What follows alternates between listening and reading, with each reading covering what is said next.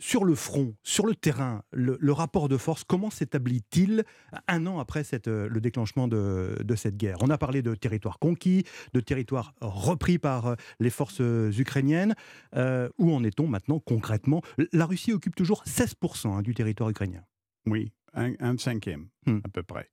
Mais on en est, si vous voulez, c'est à la cinquième phase de combat qui est le qui peut, si vous voulez, se résumer par une tactique du grignotage progressif. Hmm. Indéniablement, il faut jamais oublier que euh, les Russes euh, ont le tropisme de la horde. Euh, les Russes ont, ont, un, ont, un, si vous voulez, une stratégie qui a toujours été la même.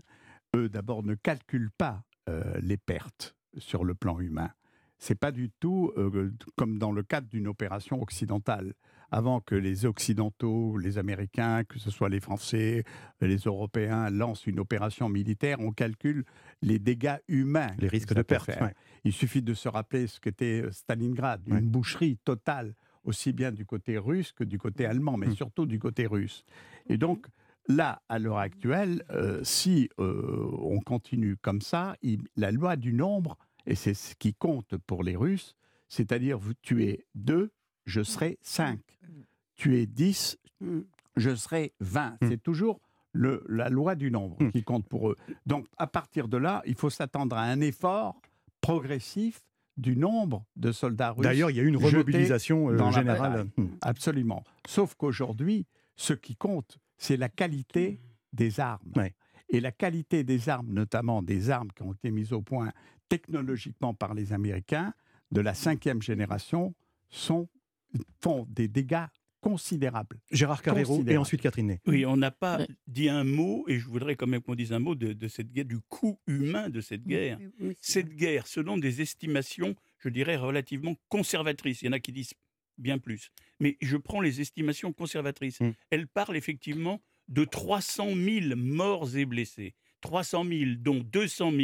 Voilà, des deux côtés. non, oui, au total 300 000, peut-être 400 000 selon mhm, certaines mhm. autres estimations, dont le double en gros, le double dans les, dans les rangs russes que dans les rangs ukrainiens. C'est considérable. Et ça m'amène toujours à cette notion, ne nous réjouissons pas, comme on, a toujours tendance à le faire, quand on voit qu'à l'ONU, il y a 100, enfin réjouissons-nous si on veut, quand il y a 140 pays ou 141 pays qui votent avec la résolution condamnant la Russie. Mhm. N'oublions pas que les pays qui n'ont pas voté, qui sont qu'une cinquantaine, qui n'ont pas voté ou qui sont abstenus, représentent plus de la moitié de la population de la planète. Ça veut dire qu'attention, le rapport de force n'est pas forcément du côté des Occidentaux. Les Occidentaux, c'est l'Amérique et l'Europe. Hein, Catherine. Oui, mais enfin moi, ce qui m'a intéressé dans le discours fleuve du président Poutine, c'est que contrairement à d'autres interventions, il disait, dans le fond, nos plans avancent, on est content, euh, tout se passe bien. Mmh. Là, il a dit deux choses. Il a dit, ce sont ceux qui ont déclenché la guerre, euh, ce sont eux, et nous, nous avons utilisé mmh. la force pour l'arrêter. Et en plus de ça, il est impossible qu'il ne soit pas conscient qu'il est impossible de battre la Russie. Il mmh. dit juste ça pour rassurer son opinion mais on voit bien qu'il ne dit rien d'autre. Et euh, là, quand tu parles des... Et on voit bien qu'à Barkmout, d'ailleurs, euh, où ils avancent, euh, mais kilomètres bah, dans l'est de l'Ukraine, où ils avancent, qui est le lieu presque symbole de la victoire ou non de la Russie, où ils avancent 100 mètres par 100 mètres, 100 mètres où ils avancent, c'est 2000 personnes hmm. qui sont tuées. Et là où il prend en compte, Poutine, dans son discours, qu'il doit y avoir beaucoup de morts et que les familles vont s'en rendre compte, c'est qu'il promet déjà qu'il y aura un par chaque famille, un conseiller social qui s'occupera d'eux, qui leur donnera de l'argent, qui va les rassurer, tout ça.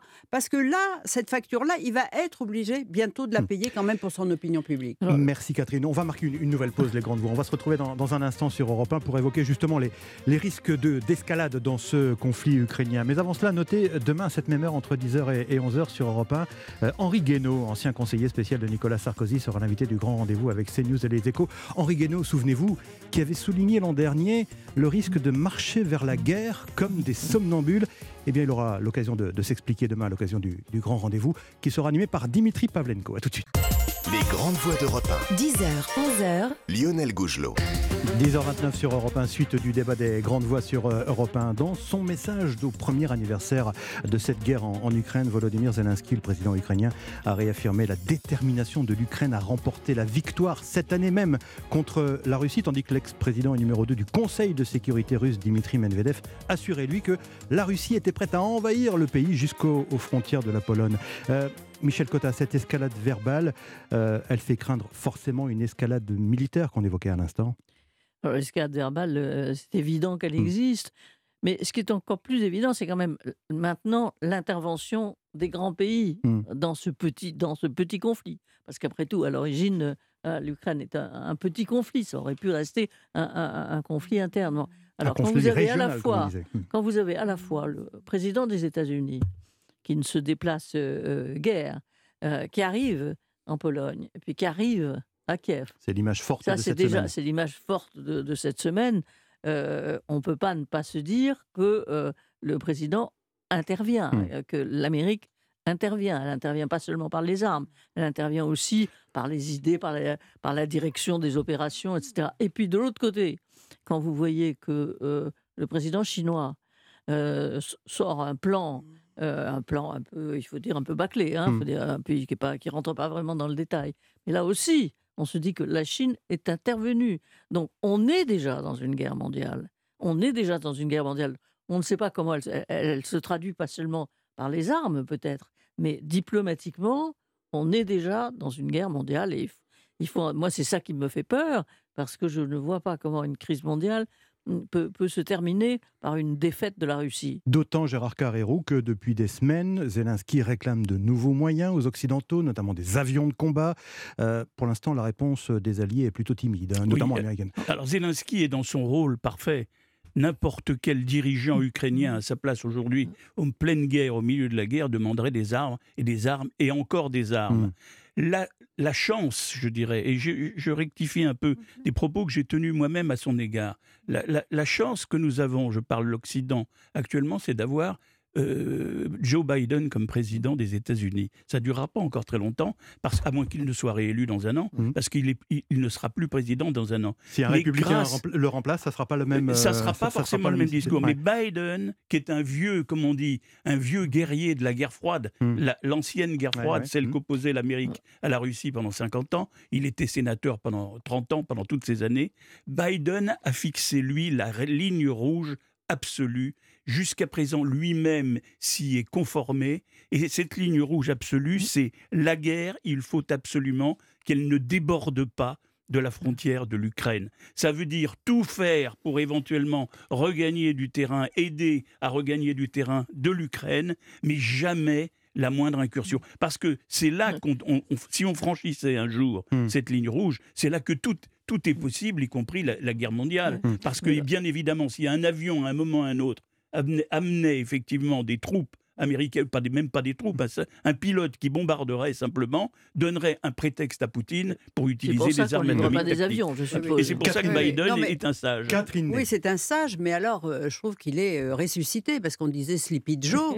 non, mais c'est quand même un homme qui est arrivé en Pologne, qui a fait 20 euh, heures de train, 10 heures pour aller à Kiev, 10 heures pour revenir. C'est quand même quelque chose qui est. Ceux qui y sont allés disent que c'est quand même assez fatigant.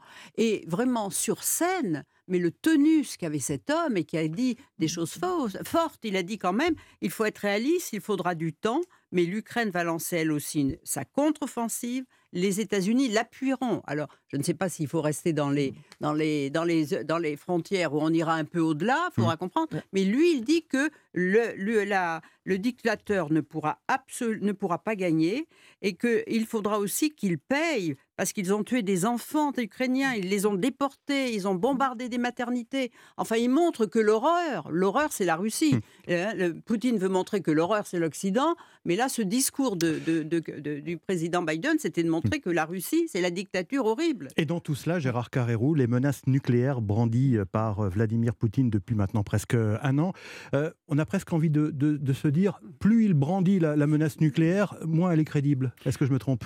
Écoutez, moi, je ne pense pas qu'il faille se dire ça. Euh, D'abord, j'ai vu 82% des Français, par exemple, sont encore inquiets de hmm. cette perspective. On ne peut pas la balayer comme ça d'un revers de la main.